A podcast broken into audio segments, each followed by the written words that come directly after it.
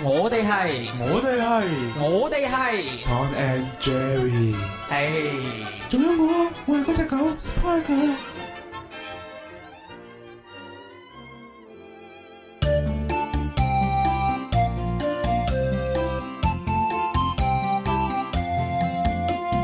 月光光照地堂，中秋看燈雙月望。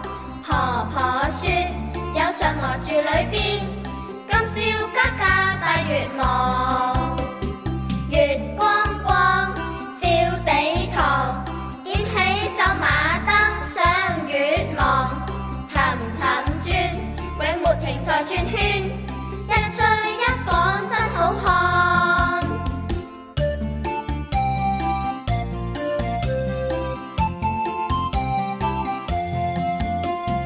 月光光照地堂，媽媽切俾我數蛋黃，齊齊吃，又甜又香，低低出月似蛋黃。月光光照地堂，蟋蟀也知上月望，齊齊唱月亮光，爸爸開心一起唱。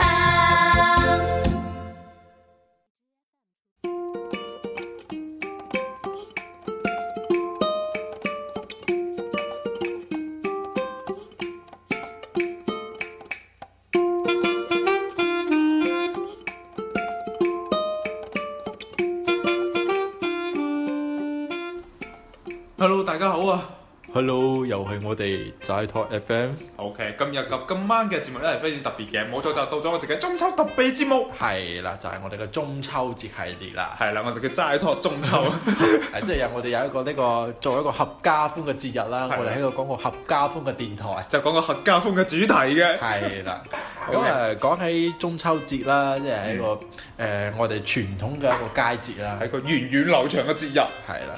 咁啊，想聽下 Jerry 你中秋節依家係即係點樣過咧？咁我今晚點過啊？係我今晚咧就其實咧，我今錄晚節目冇錯， 就係錄節目嘅。 ，OK，跟住如果唔係唔係嘅話，你哋都聽唔到我今晚咁深啦，係咪先？係啦，但係咧，其實咧，我今晚咧就一開始咧係同我爹哋咪食飯嘅，肯定啦，係咪先？係呢個，因為我覺得中秋節咧，除咗團團圓啦。嗯，你除咗即係，我覺得佢節日就係、即係我覺得係中國嘅傳統節日，中秋節最重要就係團圓，係其實唔單止中秋節，我所有節日都係團圓嘅，就係個 pat pat 好圓。係團圓。係哎呀教友咁俾你諗到啦， O K，咁啊，所以我哋誒、呃藉住我哋電台啦，今晚更新就祝大家中秋節快樂啦！嗯係啦，咁今晚咧，我錄完呢一期節目咧，就會翻到去同我爹哋一齊燒今日我爹哋買嘅《王者榮耀東龍》。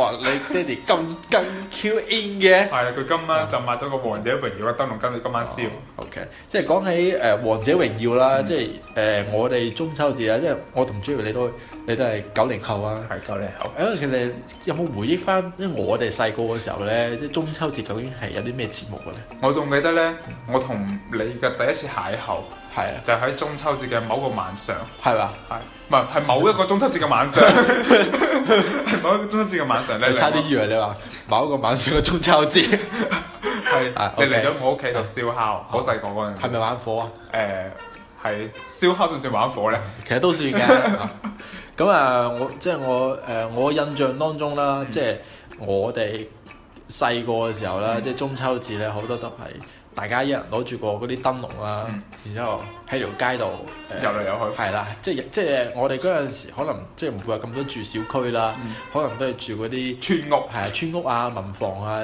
大家隔離鄰舍都相處得比較好啦。咁、嗯我覺得我哋我細個嘅時候就係好中意攞住嗰啲燈籠啊，通街走，嗯然之後去去隔離鄰舍揾其他小朋友一齊玩啊。 然之後大家全部小朋友咧拎咗個燈籠去敲嗰啲房門，之後問叔叔有冇 糖啊？哦，哦呢個係萬聖節啊！唔好意思， 哎哎 OK 咁啊，咁啊，所以我覺得誒、呃我我覺得嗰陣時係都誒、呃節日嘅氣氛係好濃厚咯。我覺係得啊，而且我記得咧，我以前我哋我係住誒嗰個區噶嘛，然之後嗰個區咧嗯係咩區啊？就係嗰個區咯。哦，即係乜叉叉區。係啦哦，OK，然之後咧我嗰區明啊嗯啊，咧明啊。每次一到咗中秋節咧，就會停電。嚇晚上就會停電，跟住啊我哋迫於無奈咧，就只能拎住個燈籠去街度玩。哦嗰時特別有氣氛，就算係停電，係我覺得好似呢個電咧特登為特登為咗俾我嗯哋咁有中秋節氣氛而停嘅，係咪專登㗎？可能係。哦，OK，咁以前咧就肯定會玩燈籠啦，之後咧就無論係電好嗯定係誒燒蠟燭嘅都好，都係非常氣氛。而且電嘅咧，佢會有一首曲咧，會特別有中秋節嘅 style 嘅。係啊，係係係咩歌咧？誒，去片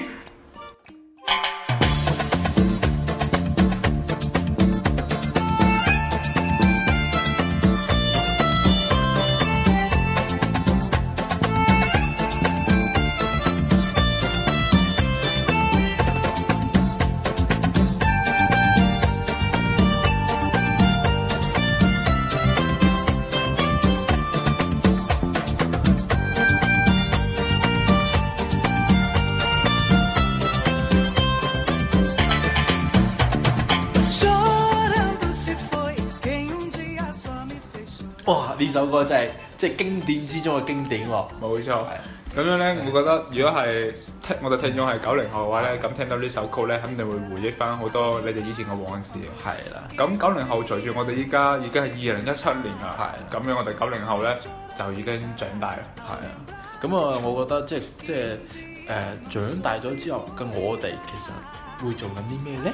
錄節目哦，係係 啊！除咗我哋錄緊節目之外，咁其他嘅九零後又會做緊咩咧？應該係喺度上緊網啊，或者傾緊微信之類嘅，或者玩緊探探。哦，OK OK，即係我唔知點解咧，即係唔知係咪多咗啲誒，除咗中秋，除咗中，其實除咗中秋節啦，即係除咗玩燈籠之外嗯啦，我覺得開始慢慢演變咗其他啲新鮮嘅事物，例如，例如放孔明燈啦，誒係喎，放好明係燈喎 OK，係喎，即係例如誒、呃、燒烤啦，啊燒烤嗯都 OK，係喎，即係講下孔明燈先啦。啊其實我覺得誒、呃首先我唔唔唔唔建議大家去放孔明燈啦，嗯，因為畢竟誒、呃、點着咗火之後咧係非常之危險係嘅。非常之危險嘅。嗯唔好話點着火，即係我我細個嘅時候啊，即係玩嗰啲誒點火嘅燈籠啦。嗯其實我都會幻想一樣嘢，嗯即係即係啲蠟燭點解即係唔會燒着個燈籠咧？嗯，係呢樣，佢燒着咗會點嘅咧？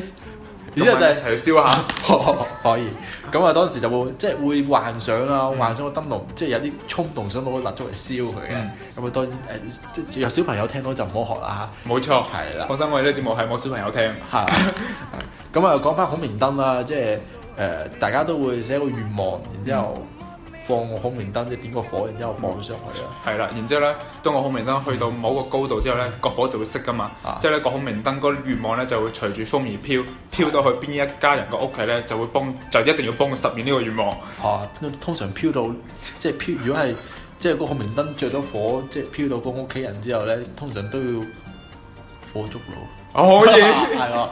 冇錯係。咁誒講起孔明燈啦，其實我有個非常之經典嘅一個故事，故事係。可以哦你可以分享下卡斯你的表演，燈光是演就位。 係嘅，多謝大家。咁啊，當時誒係、有個親戚啦，嗯即係佢嗰啲係大姨誒媽誒比較思想比較污糟嘅，同埋比較傳統嘅，啊嗯即係佢好信嗰啲誒拜神啊、風水啊嗰啲嘢。咁我當時佢又學嗰啲學我哋年輕人玩孔明燈誒孔明燈啦。咁佢當時係點咧？佢就寫咗個電話上去，然之後寫咗個自己嘅電話上去。可以然之後就放住咗個孔明燈，然之後就升咗去，即係齋佢係齋寫個電話，就冇寫其他嘢嘅。咁、嗯我當時我哋好好奇啦，因為我哋大家班親戚喺度坐喺度，嗯因為咦點解你會寫個電話喺度嘅？因為然之後佢又同我哋講話，唔係啊，我寫個電話，我驚財神爺睇到我哋孔明燈之後可以打俾我啊。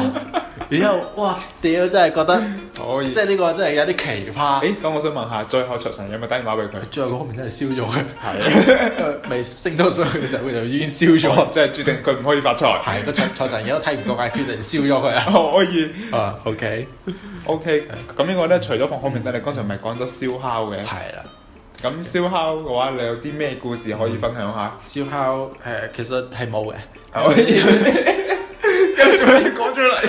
唔係即係主要我係想表達嘅話，即係每年每年燒烤咧，我哋空氣中嘅 P PM 二點五都係喺度飆升緊嘅。咁希望大家就從此唔好喺中秋節嗰時燒烤，哦可以喺選擇網上燒係烤，啦或者叫我哋嘅美團外呃賣。係啦，咁所以誒、我哋九零後啦，長大咗之後就開始慢慢即係燈籠嗯誒會少玩咗啦。離開咗我哋係，啊因但為係依家已經有好多互聯網嘅出現，係啦，冇錯啦。發紅包都變到微信紅包。係啦，咁啊，所以誒、呃即係除咗我哋九零後之外咧，我覺得誒呃唔、知阿 Jerry 你會覺得咧，依家嘅細路仔佢哋過中州同我哋係有咩區別咧？我覺得咧，佢哋個中秋同我哋嘅區別最大就係咧，佢哋無論過唔過中秋咧，佢都係玩緊《王者榮耀》。係嘛？我好似我聽到我今日嗰個表弟咧，啊佢係零零後嚟嘅啊，佢同個大佬講話：哥哥，今天晚上是中秋節，不如一起打王者榮耀咯。啊，契氣咯！ 冇錯，哦，OK，咁啊，所以我覺得嗯，唔知係咪即係大家對互聯網呢樣嘢咧，太過依賴。係啊，太過依賴啦。咁嗯、所以好多依家變咗好多零零後啊，甚至一零後啊，佢哋誒唔會再好似我哋細個咁啦，即係攞住個燈籠通街走啦。嗯，佢哋依家係變成攞住個手機通街走，哦唔使走，攞住部手機坐喺度 就可以過節 啦。冇錯。啊，咁樣咧，其實咧，我覺得誒好、多零零後嘅，唔好話零零後，其實甚至好多九零後嘅人咧，依家都係咁樣，即係其實我好，我更加想睇到嘅咧，係佢哋可以好似我哋以前咁樣過翻好多好似中國傳統，就算我哋去一齊放好明燈都 OK，但係我哋可以去嗰啲比較荒山野嶺嘅地方，一放就變成山火嗰啲，嗰啲地方度哦，即係嗰啲即係即係，但係千祈唔好寫個電話號碼上去。放，係啦，即係萬啊一你個你個孔明燈 着咗。辣着咗，但係個電話又燒唔埋，係啊就俾人查到你咯。 你要知道，而家電話係實名制嘅，哦，係嘅。咁啊，所以我覺得誒、呃即係亦都想藉住我哋電台啦，即係想嗯呼籲下大家，即係誒、呃中秋節係我哋中國傳統節日啦。誒、呃嗯其實我哋作為文化嘅傳承者，我覺得我哋有咁嘅責任義務。係啦，係啦，會唔會講得有啲太過？係唔會嘅。啊， 係嘅，多謝多謝 J。咁啊，繼續啦，即係我作為我哋傳統節日啦，我覺得我哋係有有呢個責同義務去延續我哋嘅文化嘅。係啦 OK， ，OK。咁其實咧喺中秋節，其實我嗯覺得好似剛才我哋所講咧，其實大家都會 feel 到中秋節嘅氣氛咧已經冇咗以前咁濃厚。嗯其實唔係因為話我哋家人聚唔埋喺一齊，嗯其實可以聚得埋一齊，但係多咗嘅嘢咧，唔唔係話多咗其他嘢，係多咗一樣嘢叫互聯網同埋手機。係啊嘅。所以就令到我哋嘅好多節日，除咗中秋節，甚至係春節都好，嗯嘅嗰個氣氛咧都已經冇咗以前咁濃厚嗯。知點解？係啦，點解咧？因為唔可以俾人，因為唔可以燒炮仗。哦，係喎，係喎，即係 Jerry 啦，你細個嘅時候即係誒過中秋節啦，有冇即係燒下炮仗啊，煲下蠟中秋啊？中秋節燒炮仗，即燒炮仗係好喜好喜慶嘅一個慶祝方式嚟㗎。即係可以即係無論你你係無論咩節都可以燒炮仗，都係冇錯可㗎。以。當時我愚人節就燒個炮仗， 係啊，然之後燒着咗隔離間屋。誒燒着咗隔離同埋一條褲。啊，OK OK，其實咧，以前咧個好多節日咧都會燒炮仗，例如係春節或者係元宵都會燒炮仗。嗯但係咧，幹幹即係以前最有氣氛就係咧春節嗰陣時咧燒炮仗之後咧，嗯成條街都係炮仗，嗰啲紅色好似個紅地氈咁，嗯，就瀰漫住空氣中度瀰漫住嗰啲炮仗之後嗰啲煙硝味，哦，嗰隻火藥味嚟。係啦、啊火藥味，哦，OK，你嗯會覺得特別有喜慶嘅氣氛。但係咧，依家隨住我哋時代慢慢咁變啦，好多嘢都限制咗，嗯就變到冇咗以前嗰種咁濃厚嘅傳統氣氛。嗯反而咧，你會發現我哋其他西方節日，西系，冇咗係西方節日會比中方節日更加有氣氛，例如中秋， 誒唔係唔係，例萬聖節如啊，萬聖節啊，仲有聖誕節啊聖節呢啲係啦，誒、其實我覺得咧，即係誒、作為我哋中國人去過啲西方節，其實我覺得係冇問題嘅。嗯但係我覺得就誒、千祈唔好唔應該話將西方嘅節日過得更加比我哋中中國傳統嘅節日更加去隆重，即係更加重視。我覺得誒、如果係咁樣係對我哋自己本身嘅文化嘅一個不尊重係啊，非常之不尊重嘅。係因為我覺得誒、呃中秋佳，即係我對我自己嚟講啊啦，其實我都非常之接受一啲外國嘅節日嘅，嗯但係我覺得誒、呃即係我自己作為中國人啦，嗯作為一個中國人，我覺得係更加更加應該去誒、呃、過好同埋學好自己嘅傳統文化同埋傳統節日嘅。係啦，咁一齊不如做完呢期節目之後，一齊去點燈籠咯，可以， OK 咁啊，亦都祝大家中秋節快樂啦！最後係係啊，咁咧希望大家如果係得閒嘅話，都可以攞個燈籠出街笑一笑，大家一齊逛下，誒、揾翻啲童年嘅節日氣氛啦。係啦，冇翻啲童年嘅陰影。OK，咁節目就到呢度啦，係啊，咁各位再見，中講住秋節快樂， 拜拜，趕住出去單單路啦。拜拜。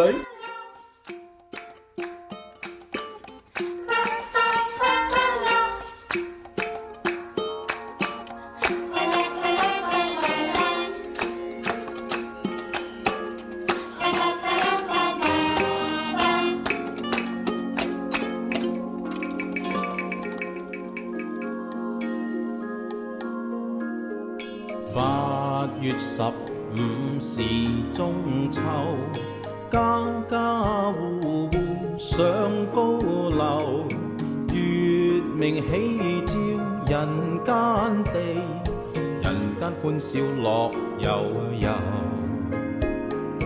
八月十五是中秋，歡歡樂樂上高樓，共迎佳節同歡度，人間歡笑月明照。吃月餅賀中秋，嫦娥捧出了桂花酒，飲剩一杯賀中秋，人間歡笑樂悠悠。八月十五是中秋，家家户户上高樓。月明起照人間地，人間歡笑月明照。吃月餅賀中秋，嫦娥捧出了桂花酒，飲剩一杯賀中秋，人間歡笑樂悠悠。八月十五是中秋，家家户户上高樓。月明起照人間地，人間歡笑月明照。